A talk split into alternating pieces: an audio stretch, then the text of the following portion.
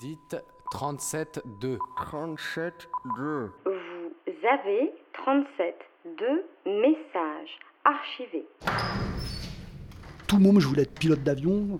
J'étais pas assez bon en maths, donc après je voulais être électricien sur avion. Et puis voilà, et puis de fil en aiguille, on fait autre chose.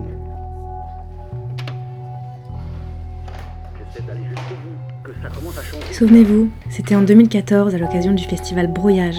37.2 avait poussé la porte de l'opéra comique pour y rencontrer ses employés. Ceux qui font tourner la machine en coulisses.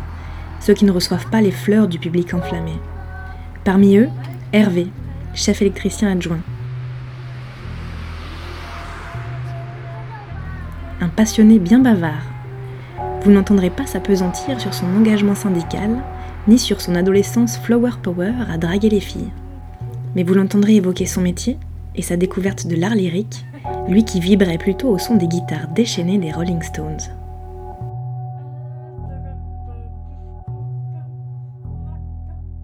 Ok, moi je m'appelle Hervé.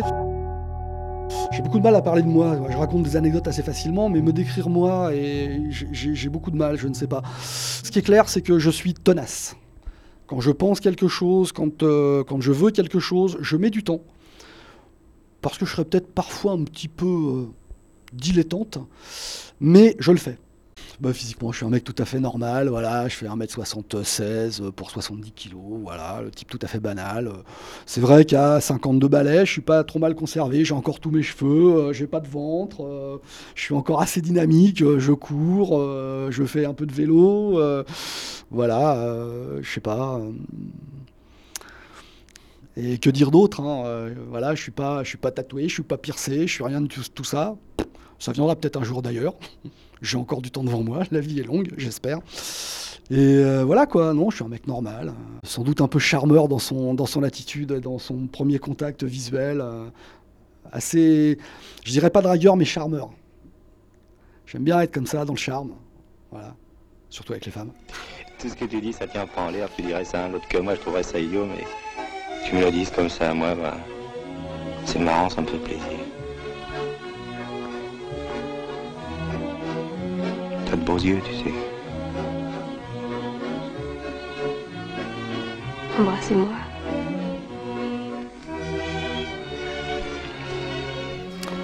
Alors, ce que je fais concrètement, régisseur lumière, alors ça va dépendre déjà des structures. Euh, d'une structure à l'autre, on va pas forcément avoir les mêmes, euh, les mêmes appellations. Et d'une structure à l'autre, le travail va être découpé différemment. Mais en termes de temps, 80% de notre activité, c'est les éclairages du spectacle. Donc là, il y a plusieurs phases différentes. Il y a une phase qui est vraiment un boulot extrêmement technique qui consiste à accrocher des projecteurs et à les raccorder pour qu'ils marchent. Ensuite, il y a une, phase qui est plus artistique où on va régler.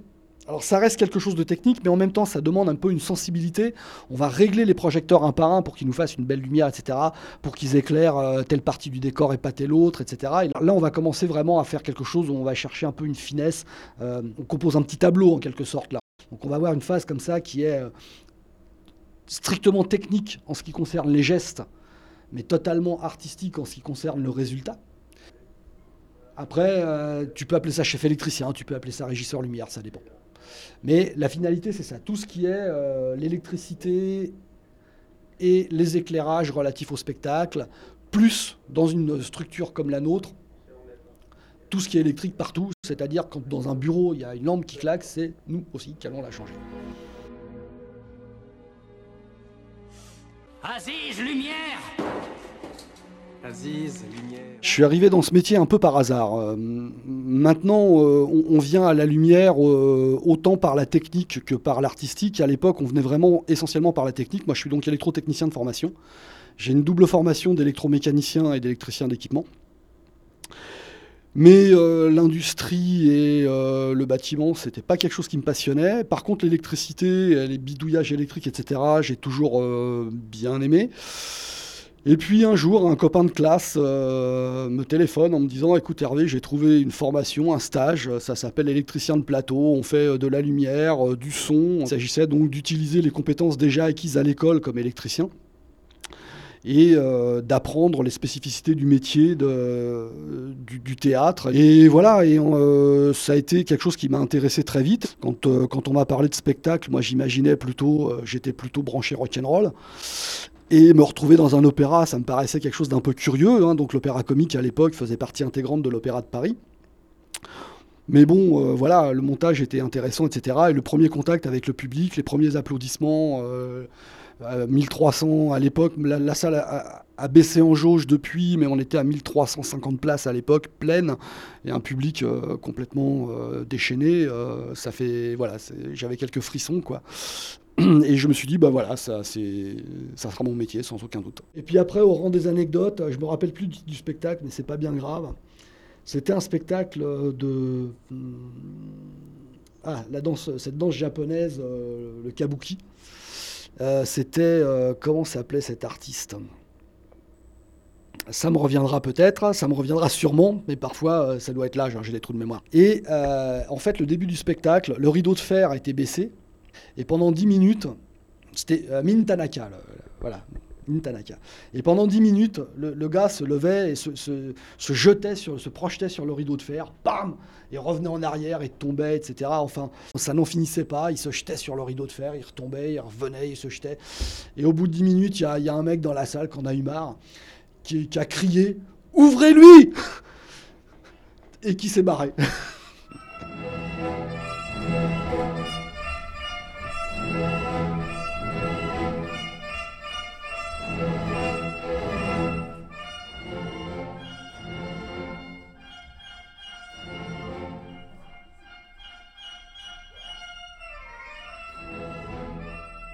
C'est très difficile de concilier cette vie professionnelle avec la vie personnelle. On n'a pas vraiment d'horaire, on travaille les samedis, les dimanches, les week-ends, le soir, euh, on est en horaire de nuit par rapport, même si pour nous ce sont des horaires normaux, par rapport au commun des mortels et à la législation, on est en horaire de nuit.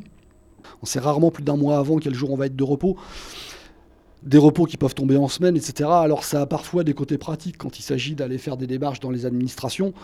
En revanche, quand il s'agit euh, d'aller voir les copains et tout ça, c'est un peu plus compliqué. Moi, j'ai perdu beaucoup de, vues, beaucoup de relations, beaucoup de copains que j'avais. Euh, parce que, euh, voilà, c'est le week-end qui font la fête, c'est le week-end qui sont là. Et toi, t'es pas, pas disponible, quoi. Voilà. Donc, c'est quand même assez compliqué. Et quant à la vie strictement privée, c'est extrêmement compliqué. Extrêmement compliqué. Et contrairement à ce qu'on peut croire, c'est encore plus compliqué avec les gens du métier. Parce que si les gens du métier, dans un premier temps, comprennent aisément euh, tes horaires, tu te retrouves parfois dans des situations, et ça m'est arrivé, où tes repos étant décalés de l'autre, enfin, t'es jamais en repos ensemble. Euh, voilà, moi j'ai eu une copine pendant avec qui je suis resté 5 ans et arrivé, il y a eu une période où entre les tournées qu'elle faisait, les tournées que je faisais, les horaires qu'on avait, en 4 mois, on a dû se voir vraiment l'équivalent d'une semaine et demie ou 10 jours maxi. Donc à un moment donné, tu te poses des questions sur ta vie personnelle quand même et sur ta vie de couple. Un week-end sur 4-5, tu peux le voir. Deux jours entiers, t'as 13 heures de trajet, mais tu t'en fous puisque tu l'aimes. Voilà, une vie assez dissolue, effectivement, avec. Euh, ben, euh, j'ai jamais divorcé parce que je me suis jamais marié, mais autrement, ça serait quatre divorces. En grande partie liés à, mes absences, au fait que je sois pas suffisamment là. Euh, voilà, donc ça a une grosse, grosse incidence sur la, sur la vie. Après, après une rupture, une rencontre. Donc ça, c'est aussi le bon côté. Mais voilà, c'est quand même, ça peut être déstabilisant. Il y a quand même un nombre de divorcés euh, et de célibataires dans ce métier qui est largement supérieur à la moyenne nationale.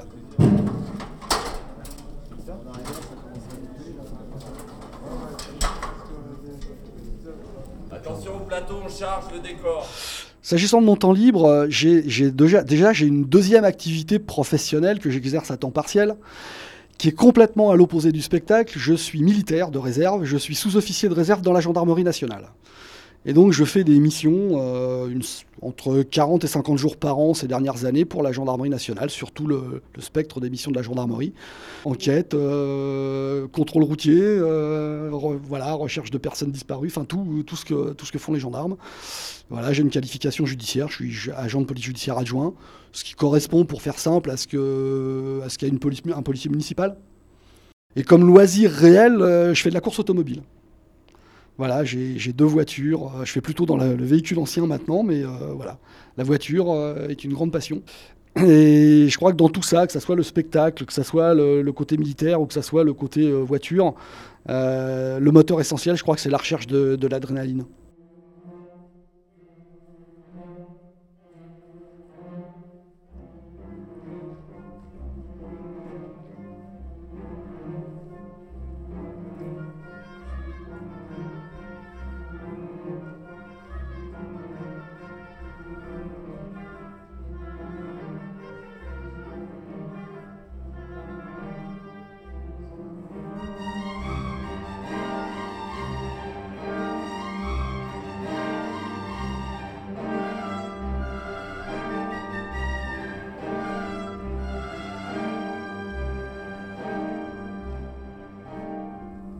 Quand même dans le spectacle et sans doute plus particulièrement dans, ces structures euh, étatiques. Euh, on n'a pas trop les pieds sur terre hein, quand on travaille dans ce, genre de structure. On est bien déconnecté de la réalité. On est quand même entouré de gens qui sont des metteurs en scène, des artistes, etc. Je les adore, mais quand même, ils sont bien barrés. Quoi. Cette deuxième euh, activité que j'ai dans la gendarmerie qui me remet les pieds sur terre et qui me ramène aussi à, à voir ce a. On est confronté évidemment là-dedans à toute la misère du monde. Hein. Quand je vois après que euh, des secteurs justement comme euh, la police, la gendarmerie, euh, tout ce qui est aussi hôpitaux, etc., ont des difficultés financières et que je vois ce que peut coûter une production, c'est vrai que des fois je me dis c'est peut-être pas les bonnes priorités, mais en même temps c'est ça qui me fait vivre et en même temps j'adore ça. Alors ça, ça vient peut-être aussi de d'accident de la vie que j'ai eu, puisque j'ai eu euh, d'abord un accident de vélo euh, où j'ai eu euh, fracture maxillaire supérieure, inférieure, fracture du nez, etc. Et en fait, comme la chance que j'ai eue, c'est de regarder le danger en face et de prendre un montant de pare-brise sur la face, alors que si j'étais, si je m'étais recroquevillé, je l'aurais pris sur le crâne et je serais sûrement plus là. Donc ça, c'est une première expérience où j'ai vraiment frôlé la mort de près. Et puis, suite à mon accident euh, de vélo, euh, j'ai certainement une fragilité au niveau du palais, etc. Et je fais parfois des petites fractures de fatigue et j'ai des pneumocoques qui remontent dans la boîte crânienne. Et j'ai fait trois méningites. J'en ai pas fait qu'une, j'en ai fait trois. C'est celle qui n'est pas contagieuse, donc euh, les autres n'ont rien à craindre. Et la dernière, j'ai fait 16 jours de coma quand même. Donc voilà, c'est aussi des choses qui, qui laissent des traces. Après, on profite de la vie, quoi. Se dit, voilà, la vie est belle, quoi. Je, suis un survivant quand même.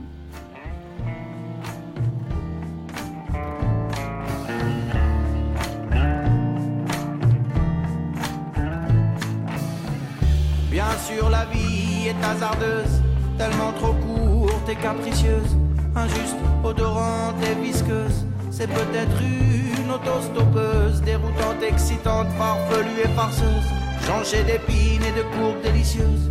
Peut-être même que c'est une chose. C'est vrai, c'est vrai. Bien sûr que la vie est précieuse.